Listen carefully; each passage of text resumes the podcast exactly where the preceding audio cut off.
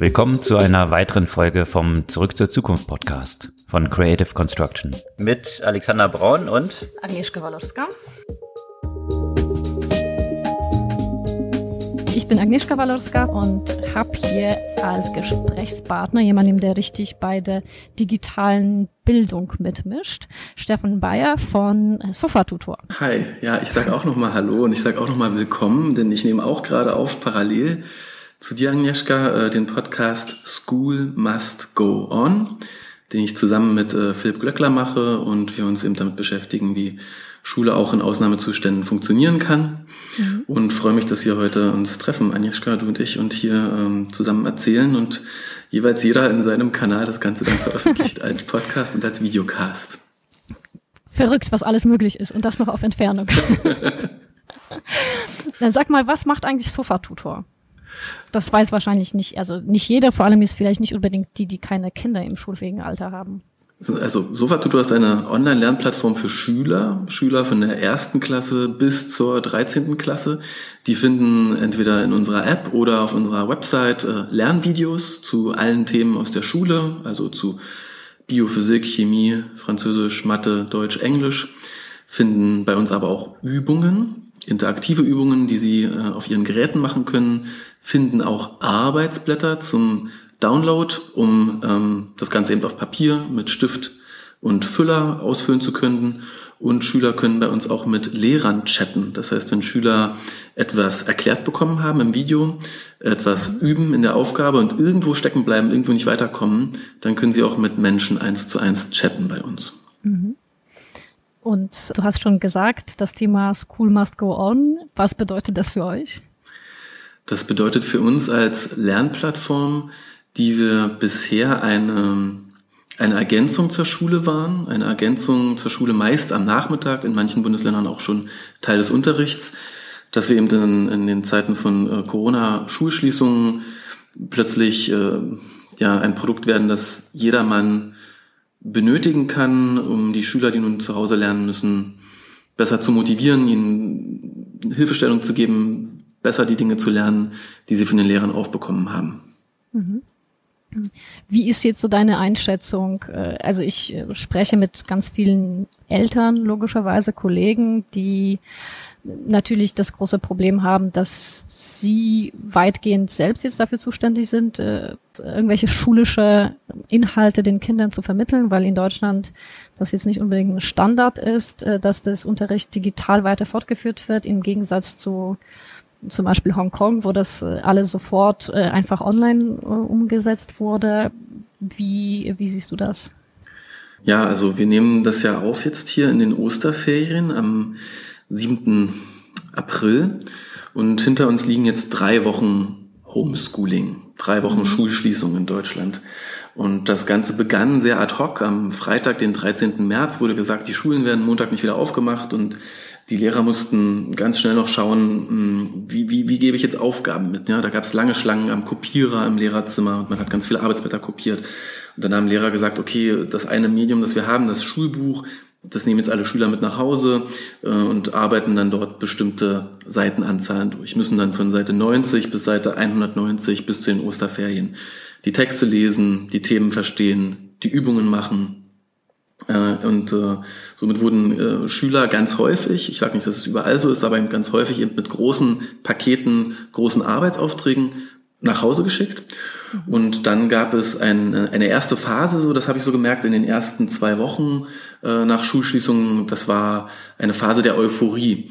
Wir haben auch das Ganze so intern die Honeymoon-Phase genannt. Ja, die mhm. Schüler dachten, es sind Corona-Ferien und äh, manche Eltern dachten, wow, eigentlich auch voll cool, meine Kinder können jetzt mal selbstbestimmt lernen und ähm, müssen sich da selbst zurechtfinden. Das ist ja auch ein ganz toller Life-Skill. Und dieser ersten Euphorie, diesen Corona-Ferien, dieser ähm, Honeymoon-Phase, ist dann aber in den letzten Tagen äh, so die, ähm, die ist gewichen, diese Euphorie, und es ist Frustration entstanden. Ja. Mhm. Eltern merken, wow, es ist echt richtig anstrengend, Hilfslehrer zu sein und meinen Kindern dabei zu helfen, eine Struktur, eine Struktur in den Tag zu bekommen, die Aufgaben aufzuteilen, bei Fragen auch einfach da zu sein und, und Dinge zu erklären, ja. Also Eltern sind mega frustriert, weil sie ja ganz oft merken, mein Kind lernt jetzt zum Beispiel den, den Pythagoras und hat den Pythagoras auch schon fast verstanden. Also mein Kind hat zu 90 Prozent den Pythagoras schon verstanden, weil es war ja die letzten Wochen auch immer in der Schule. Und die letzten 10 Prozent versteht mein Kind gerade nicht. Und jetzt muss ich als Mama oder Papa mir das angucken und erstmal die ersten 90 Prozent aufholen, mhm.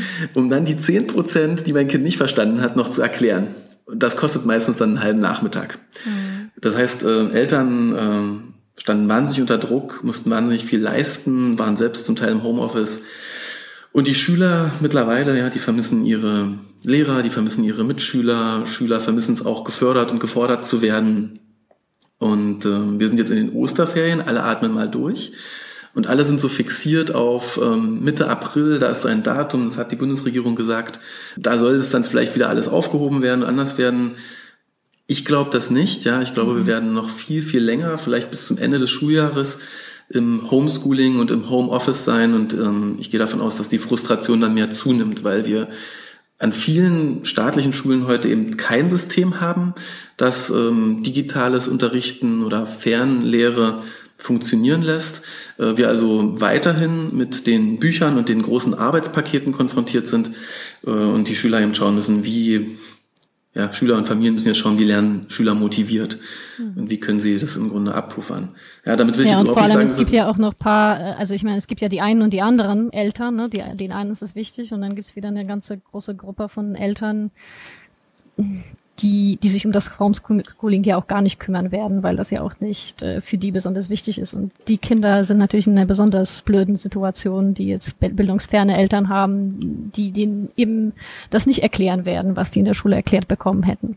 Total. Also wir haben ja sonst schon eine Spaltung zwischen den, den guten Schulen und den vielleicht weniger guten Schulen. Und die guten Schulen in Deutschland, die haben auch schon ein, ein Lernmanagementsystem und äh, da werden E-Mails ausgetauscht und manche Lehrer macht auch mal eine Videokonferenz mit den Schülern oder ruft einmal in der Woche an zum Check-in, ruft jeden einzelnen Schüler einmal in der Woche an. Äh, da gibt es eh schon den Unterschied zwischen guten und schlechten Schulen. Und ähm, man kann sich sicherlich leicht vorstellen, wo die guten Schulen sind und wo die eher schlechten Schulen sind und wo die engagierten und die weniger engagierten Lehrer sind, wenn man jetzt mal so einen Stereotypen denkt.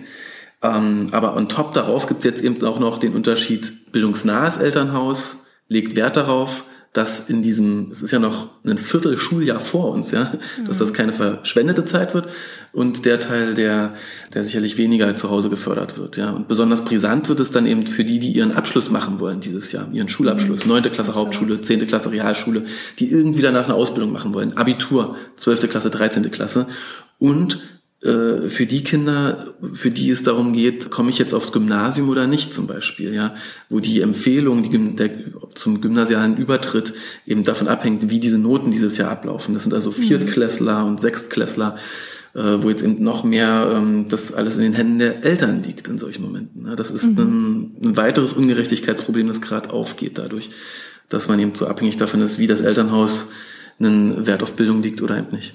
Mhm. Was, was haben die Schulen im Moment äh, überhaupt für technische Möglichkeiten? Also du hast ja schon gesagt, es gibt äh, natürlich große Unterschiede, wie die Schulen grundsätzlich ausgestattet sind, wie gut sie in, in der Summe sind. Aber gibt's irgendwas, was jetzt, sagen wir mal, jeder machen könnte? Also ich habe gehört von einigen der äh, Lehrerfreunden, dass sie über WhatsApp zum Beispiel einfach im Kontakt sind, äh, sei es per Video, sei es, sei es einfach per, per Nachricht. Ähm, aber kann man das noch mit den aktuellen Mitteln, die den Schulen zur Verfügung stellen, noch besser machen? Das Spektrum momentan ist wirklich gigantisch groß. Du hast, ähm, du hast Schulen, in denen ähm, äh, hast du gar keine technische Ausstattung, also vielleicht einen Beamer und äh, ne, einen VHS-Rekorder, einen DVD-Player, Blu-ray und vielleicht äh, ein altes Computerkabinett, zum Teil noch mit Röhrenmonitoren und das wird dann eben so administriert von einem Informatiklehrer nebenbei. Aber kein WLAN, keine mhm. iPads, keine Tablets, keine Laptops, die man zumindest nicht mal ausleihen kann, temporär, keine Selbstarbeitsplätze. Das sind dann auch Schulen, in denen ähm, auch das Kollegium noch sehr offline kommuniziert. Äh, es ist typisch in Deutschland, in, in vielen Bundesländern auch noch der Standard, dass Lehrer keine Arbeits-E-Mail-Adresse haben. Die schreiben also noch mit ihrer GMX oder Web.de E-Mail-Adresse. Die haben auch keine Arbeitsumgebung wie ein Intranet oder, mhm. oder ähnliches und auch kein digitales Klassenbuch, sondern da wird alles auch noch auf Papier gemacht, so wie als, als du und ich ähm, in den, in den 80ern und 90ern in der Schule waren. Es gibt ich war noch nicht in der Schule in den 80ern. Okay, sorry. Ich, ich war in den 80ern in der Schule und du und ich waren in den 80ern und in den 90ern in der Schule. Ähm, und ich war auch nur ganz knapp in den 80ern in der Schule. Ähm, und dann gibt es eben auch die Schulen, die haben ganz viel schon äh, komplett ausgeleuchtet mit WLAN, zum Teil sogar eins zu eins Abdeckung von Devices und äh, Schülern. Also wirklich jeder hat sein, sein Gerät. Ein sogenanntes Lernmanagementsystem. Das ist dann das, was wir im professionellen Kontext vielleicht denken. Das ist Basecamp, Asana, Slack, äh, also so ein Intranet, äh, in dem man also Aufgaben stellen kann. So Moodle oder Moodle das kennt man wahrscheinlich, wenn man studiert hat, äh, in der Regel. Ja. Genau. Genau, ganz genau. Das ist das, was, äh, was eben äh, an, an, guten Schulen schon zum Einsatz kommt. Damit auch verbunden, also eine sichere Umgebung, in der ich kommunizieren kann und in, denen die in der die Daten geschützt sind. Mhm. Und ähm, ja, dazwischen eben das ganze Spektrum.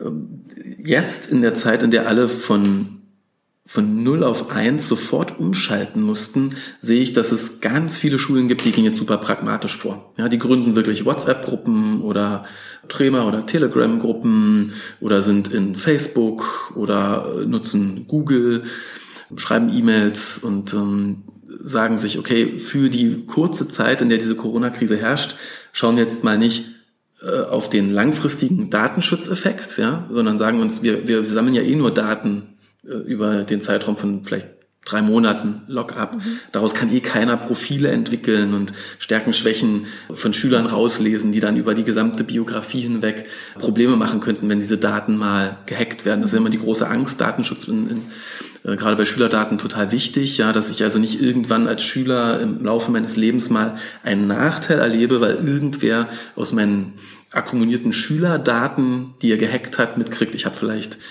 eine Rechenschwäche oder ähnliches. Ja, das kann ich halt in so kurzen Zeiträumen kann ich da, würde ich sagen, pragmatisch hingehen und sagen, ich gehe auf ein System und dann sind die Daten halt äh, auch ausnahmsweise mal bei einer amerikanischen Firma in der Cloud. Ähm, mhm. Viele, die sich damit auskennen, wissen, dass es dann trotzdem noch deutsche Server sind und das Ganze in Frankfurt am Main vielleicht auf einer Serverfarm liegt. Aber ähm, ja, so, so gehen dann viele vor. Es gibt aber eben auch viele, die mit diesen Systemen jetzt überfordert werden. Viele Lehrkräfte, die sagen, ich hätte dafür ein, ein Offline-Seminar gebraucht, in dem mir das alles mal in Ruhe gezeigt wird. Ja, auch zu Recht. Ne? Da gab es eben keine äh, flächendeckenden Weiterbildungen in den letzten Jahren. Wir wollten uns ja als, als Bundesrepublik gerade erst mit 5,5 Milliarden Euro Digitalpaktmitteln so seit letztem Jahr so jetzt in den nächsten Jahren auf den Weg machen, uns zu digitalisieren mhm. und auch ganz viel in die Lehrerweiterbildung investieren. Und äh, da kam das jetzt eben knall auf Fall und da sind eben auch manche Lehrer, das erlebe ich auch ganz oft in Workshops, wenn ich äh, Sofatutor eben vor, vor Lehrerkollegien einführe und vorstelle. Da gibt es eben auch eine Kategorie oder ein großes Cluster Lehrer, die wissen nicht, was ein Sign-up-Button ist, was ein Browser ist. Äh, müssen dann nochmal schauen, was ein sicheres Passwort eigentlich ist und wozu ein Passwort eigentlich da ist, erklären wir dann nochmal. Und äh, die gilt es eben auch abzuholen. Ne? Wir haben in Deutschland halt 700.000 Lehrer. Das äh, Schule ist eine riesige Organisation, in, äh, die wir hier versuchen zu verändern. Und die sind natürlich auch äh, aus allen Generationen, diese Lehrer, wobei ich hier nicht mal sagen will, dass die älteren Lehrer immer die sind, die besonders äh, digital fremd sind. Es gibt mhm. auch digital affine ältere Lehrer, zwei Jahre vor der Rente, und es gibt eben auch digital fremde Hochschulabsolventen, die gerade ins Referendariat kommen und auch in der Hochschule nicht in Kontakt mit digitaler Didaktik gekommen sind. Was glaubst du, was oder glaubst du überhaupt, dass diese Situation, in der wir uns aktuell befinden, auch nachhaltig für das deutsche Bildungssystem was verändern wird äh, in, in puncto Digitalisierung? Das fragen sich äh, meine Mitstreiter und ich immer, wenn wir uns in diesen Tagen treffen. Ja, die, die nun schon seit vielen Jahren sagen, digitale Bildung, das ist ganz klar, das äh, kann man auch im Ausland mittlerweile überall sehen, rund um uns herum in Europa, wie das Ganze funktionieren kann. Wir müssen also jetzt nicht mehr in die Kristallkugel schauen und uns überlegen, wie können digitale Unterrichtsszenarien aussehen. Das kann man sich heute angucken, wie das woanders funktioniert. Andere Länder um uns herum haben Fehler schon gemacht, haben Dinge auch gut gelernt und gut in der Fläche implementiert. Und viele von meinen Mitstreitern aus dieser digitalen Bildungsszene kratzen sich auch gerade am Kopf und fragen sich, bleibt das oder ist das ein temporärer Effekt? Ja? Mhm. Was wir jetzt nutzen können in dieser Zeit ist, dass sich alle einmal mit digitalen Unterrichten beschäftigen. In dem Regelbetrieb der Schule, wenn jetzt kein Corona ist, habe ich ja tausend andere Themen, die mehr im Fokus sind als das Digitale. ich muss mit meinem, als Lehrer muss ich mit meinem Stoff durchkommen. Ich muss Klassenarbeit schreiben, Kurzkontrollen schreiben, ich muss die alle korrigieren, ich muss ähm, Mitarbeitsnoten geben, ich muss die Klassenfahrt koordinieren, ich muss äh, Schullandheimbesuch koordinieren, ich habe drei, vier Elterngespräche, ich habe Elternabend, tausend Themen. Ich bin eigentlich voll. Also mehr als voll. Ich laufe eigentlich schon immer auf 110 Prozent als Lehrer. Als Schulleiter, als Changemaker, als Manager der Schule habe ich die Schultoiletten, die kaputt sind, die Brandschutzwand, die gebaut werden muss. Ich habe die, den extrem krassen Lehrerfachkräftemangel. Ich habe einfach nicht genug Menschen. Ich habe Vertretungspläne zu schreiben. Ich habe tausend andere Themen. Ich habe auch keine Zeit für Change und für Digitalisierung. Und das alles wird jetzt mal so ein bisschen reduziert und ich kann mich einmal dem Thema Digitales widmen. Und ich glaube, darin besteht eine Chance, dass wir in diesen Wochen jetzt hier tatsächlich die Möglichkeit haben, dass sich jeder mal rantraut. Und ähm, wir bei Sofa Tutor, wir geben jetzt eben auch ähm, in der Corona-Krise jeden Tag ein Online-Lehrerseminar. Das ist mhm. komplett offen, da kann jeder dran teilnehmen aus ganz Deutschland. Da sind zum Teil hunderte Lehrer jeden Tag in diesem Seminar. Ähm, Mitarbeiterinnen und Mitarbeiter von uns halten das Seminar. Einer trägt immer vor. Parallel sind 100 Lehrer im Chat, im Textchat und stellen schon Fragen. Ein ganzes Team von uns beantwortet die äh, textuell live und die besten Fragen werden dann immer noch so im, im Video ähm, von dem Referenten dann ähm, beantwortet. Ja. Und wir schaffen es also hier eine Massenlehrerweiterbildung aus dem Boden zu stampfen, weil das eben so von Interesse ist, gerade weil das auf so fruchtbaren Boden fällt. Also glaube ich, für diese Menschen, ja, die jetzt wirklich sagen, ich gebe dem Ganzen eine Chance, ich habe eh Zeit, äh, ist das eine, eine Riesenentwicklung. Ja. Und dann gibt's aber noch die, die, die können wir so online von zu Hause jetzt nicht abholen und aktivieren, die die werden wir in physischen Seminaren äh, über die nächsten Jahre eben an das Digitale ranführen müssen. Bisschen Schwund ist immer. Ja. Hm. Also ich glaube, die, die Illusion, dass man alle abholt, äh, ist wahrscheinlich eben eine Illusion. Ja. Und Schule bleibt ja auch immer auch nach Corona wieder ein Offline-Event, ein äh, soziales Event. Ja. Ähm, wir merken, über die Jahre hat sich die Rolle des Lehrers schon verändert in der, in der Selbstwahrnehmung. Ja. Ich bin heute nicht mehr als Lehrer der Erklärbär, der jetzt noch äh, vorne an der Tafel den Pythagoras performen muss, ja, sondern ich bin eher der Coach, der Koordinator, der Begleiter, der mhm. mit den Schülern gemeinsam das Thema auseinander nimmt und in einzelne Pakete unterteilt, die man dann so schrittweise durchnimmt und der sich äh, einen Kopf macht als, als Lehrer darüber, äh, welcher Schüler hat es schon verstanden, welcher noch nicht, wen muss ich extra fördern. Ja, da ist schon viel passiert in den Köpfen. Mhm. Äh, über die, die Frage halt gestellt, was kann ich eigentlich abgeben? Was muss ich eigentlich nicht selbst leisten? Und das, was ich als erstes abgeben kann, ist die Erklärung. Mhm. Ja, denn wenn ich meine wertvolle Arbeitszeit als Lehrer, ja, 45 Minuten teuer bezahlte Zeit vor der gesamten Klasse, wenn ich die in Anführungszeichen verschwende für Frontalunterricht, ja, dann, dann, dann passe ich ja am meisten darauf auf, wie ich jetzt rede vor der Klasse an der Tafel, so wie ich jetzt gerade mit dir. Ja, ich muss mir jeden mhm. nächsten Satz muss ich in meinem Kopf überlegen. Wenn ich jetzt noch 25 Leute hier hätte vor mir, die jetzt alle auch noch, ich muss jetzt noch in deren Köpfe mich reindenken, mhm. wer hat's verstanden, wer hat's nicht verstanden, das schaffe ich ja gar nicht alles. Ja, mhm. viel wichtiger ist ja eigentlich diese wertvollen 45 Minuten äh, Schulunterricht dafür zu nutzen, von Schüler zu Schüler zu gehen, die Schüler in Kleingruppen aufzuteilen und zu schauen, wer hat's verstanden, wer braucht extra Förderung.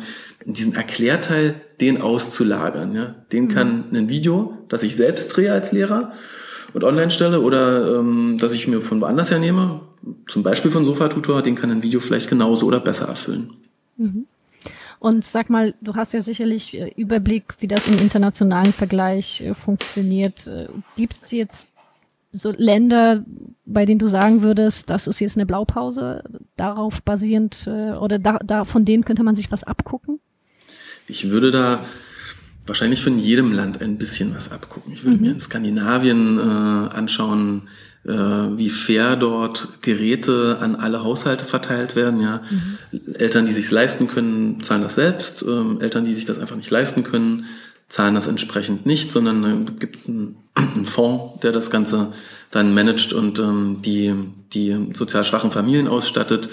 Äh, man hat dann auch gar nicht so viel Mehrkosten produziert. Man hat dann einfach gesagt, ich brauche vielleicht kein Schulbuch mehr und die ganzen Arbeitshefte, die ich da immer vollschreibe jedes Jahr, sondern das Ganze können wir digital machen und haben dadurch eigentlich das Budget gespart, äh, dass wir jetzt eben in die Geräte stecken können, weil digital ja nicht mehr gedruckt werden muss und entsprechend auch günstiger geht.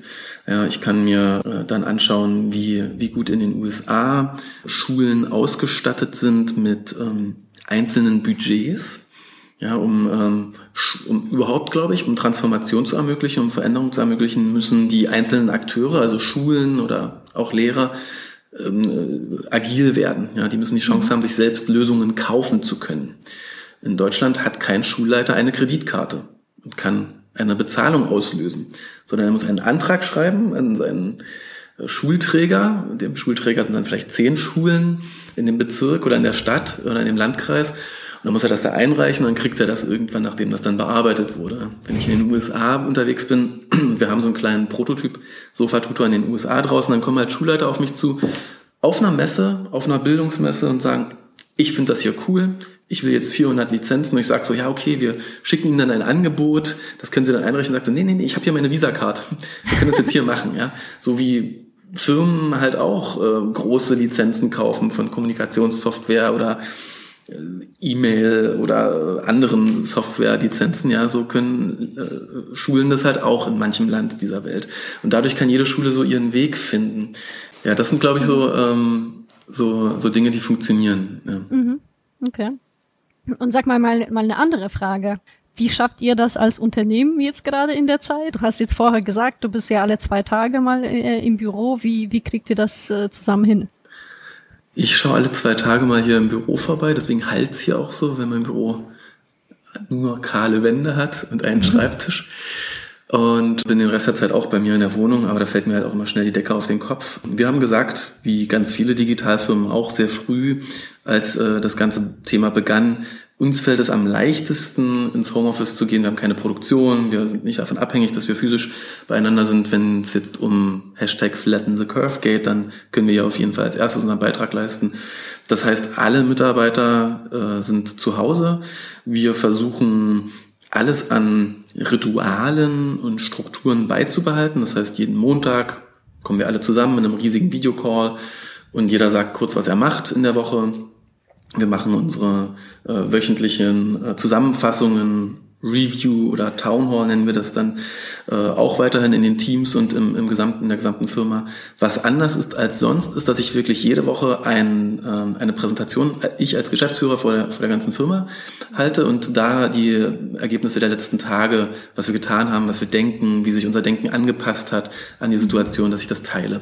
Das ist also anders als sonst. Da planen wir dann auch mal zwei Wochen oder drei Wochen am Stück und äh, sprinten dann halt so zwei Wochen durch und äh, man schaut sich eher langfristig an, welche Ziele haben wir geschafft und redet dann, wenn man das Gefühl hat, hier gibt's wieder ein Thema aufzumachen und jetzt gehe ich wirklich jede Woche durch, Folie für Folie und erzähle und sage, das und das und das ist passiert und hier haben wir äh, ad hoc reagiert und hier haben wir ad hoc was gebaut und hier sind wir spontan gewesen, weil wir eben, ja, wie zum Beispiel diese Lehrerweiterbildung äh, aus dem Boden gestampft haben. Wir haben auch äh, für, für Eltern ein, ein Webinar zum Thema Homeschooling entwickelt, das wir aus dem Boden gestampft haben. Wir, unser, unser Hausaufgaben-Chat, der den Schülern also hilft, eigentlich in normalen Zeiten die Hausaufgaben äh, zu, zu lösen und dort Frage-Antworten anbietet, ist jetzt auch am Vormittag aktiv. Wir mussten extra Leute dafür einstellen.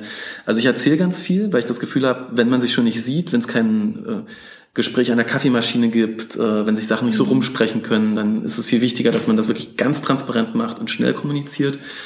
Und was ich auch probiere, ist, dass ich auch äh, so, was ich sonst so mitbekomme rund um die Krise, ähm, auch teile. Ja, wenn ich also mhm. schon über äh, einen Chat mit drei anderen Unternehmern erfahren habe, was die große Unternehmensberatung gerade sagt, äh, zu wie lange das Ganze anhält oder was als nächstes kommt, dann gebe ich solche Tendenzen, solche Trends auch mit rein. Und dann ist es also nicht nur die Firma, sondern auch ein Stück weit Analyse der Lebenssituation, in der wir gerade sind. Und dazu mhm. gibt es dann meistens noch Frage-Antwort. Und ähm, was ich ganz witzig finde, ist dann, wenn man halt so mit äh, 120 Leuten in einem Videocall zusammen ist, dann machen wir immer so am Ende so ein zusammen so ein Bye, Tschüss und alle müssen kurz einmal ihr Mikro äh, anstellen und ihre Kamera an und dann siehst du diese ganzen ähm, Gesichter, die einmal kurz reinkommen und die Katze auf, dem, auf der Schulter und der eine sitzt gerade im Park und der andere auf seinem Balkon und der dritte äh, liegt im Bett und arbeitet von dort und du siehst diese Gesichter alle kurz. Das ist immer total emotional. Mhm ja, so, so läuft das bei uns gerade in dieser sehr glücklichen Situation, in der wir als, als Digitalunternehmen sind, dass wir eigentlich 100% produktiv sein können. Ja. Und in mhm. unserem Fall jetzt auch nochmal, nicht nur Digitalunternehmen, sondern auch noch im Bereich Bildung, also keine Kurzarbeit nötig gerade. Okay, sehr gut. Und die letzte Frage, die ich immer allen stelle, und jetzt speziell, weil äh, wenn man äh, zu Hause ist. Einige behaupten, sie haben mehr Zeit zum Lesen. Also es trifft jetzt auf mich im Moment nicht zu, aber hast du eine Buchempfehlung? Tatsächlich liegen Bücher auch gerade nur rum bei mir. Ich habe ein Buch, äh, äh, das, das blättere ich aber mehr durch, gucke mir die Bilder an, als dass ich es lese. Das heißt Nachts allein im Ozean. Mhm. Das ist von einem Deutschen, der die sieben großen Meeresengen durchschwommen hat. Also äh, ja, die kleinste ist dann die Straße von Gibraltar und dann gibt's den Kanal von Frankreich nach England, dann gibt's aber auch nochmal von Irland nach Schottland eine Überquerung, die Menschen durchschwimmen oder von Catalina Island zurück an die kalifornische ähm, ähm, Festlandküste. Ja, und der ähm, schwimmt dann halt zum Teil 18 Stunden am Stück durch äh, 12 Grad kaltes Wasser. Ich habe seinen Namen gerade vergessen, der Autor, dieser deutsche Extremsportler. Und da gucke ich mir immer so die Bilder an und dann lese ich kurze Texte dazu, wie es ihm da geht, weil ich eben selbst gern im Wasser schwimme und auch gern Langstrecke schwimme. Das ist so mein, äh, mein Zen-Moment, wenn ich auf Bücher schaue. Aber ich muss auch sagen, alle, mit denen ich spreche, fallen nachts komplett erschöpft ins Bett. Ja, ja. vor allem Eltern, die äh, dann auch noch Homeoffice haben, die Kids, der Partner, ähm, also ja, nichts gegen Partner, äh, im Gegenteil, aber der Partner den ganzen Tag auch äh, um einen rum und alles dann ja meistens in den großen Städten auf, auf doch kleinem Raum. Äh, und ich habe das Gefühl, alle sind völlig am Anschlag gerade. Mhm. Ja, kann ich bestätigen. In diesem Sinne, vielen Dank, Stefan, für das Gespräch. Danke dir, hat Spaß gemacht. Ciao. Das war's für diese Woche. Hab noch einen schönen Osterurlaub, auch wenn dieser wahrscheinlich zu Hause stattfinden wird. Wir freuen uns wie immer auf eure Kommentare, euer Feedback, eure Likes und Shares natürlich und hören uns nächste Woche wieder. Bis dann.